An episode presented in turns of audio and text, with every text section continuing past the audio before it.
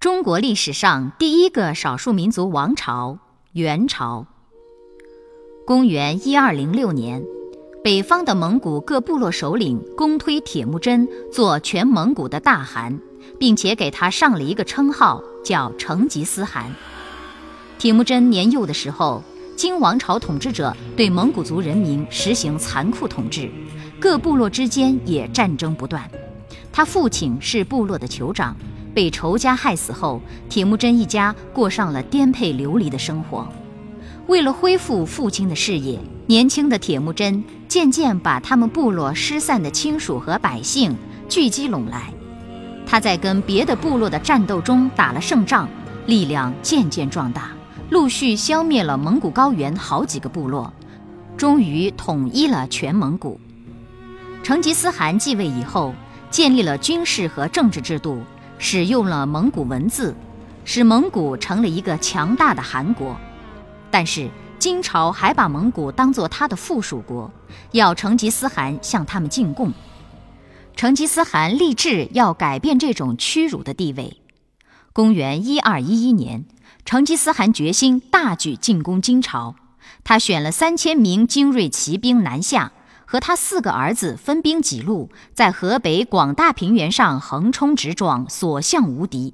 不但打败了金朝，还占领了现在的中亚细亚各国，一直打到现在的欧洲东部和伊朗北部，才带兵回国。成吉思汗死后，他的后人让蒙古族更加强大。公元一二七一年，忽必烈称帝，改国号元，这就是元世祖。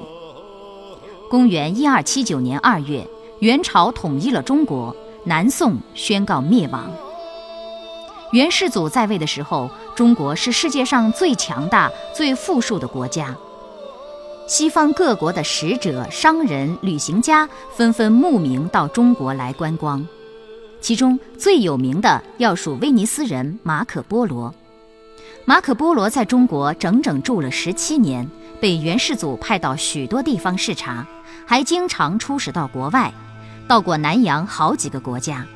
他在扬州待过三年，据说还在那里当过总管。后来，马可·波罗带着许多东方的奇珍异宝回到威尼斯，在一次威尼斯和热那亚之间的海战中被俘。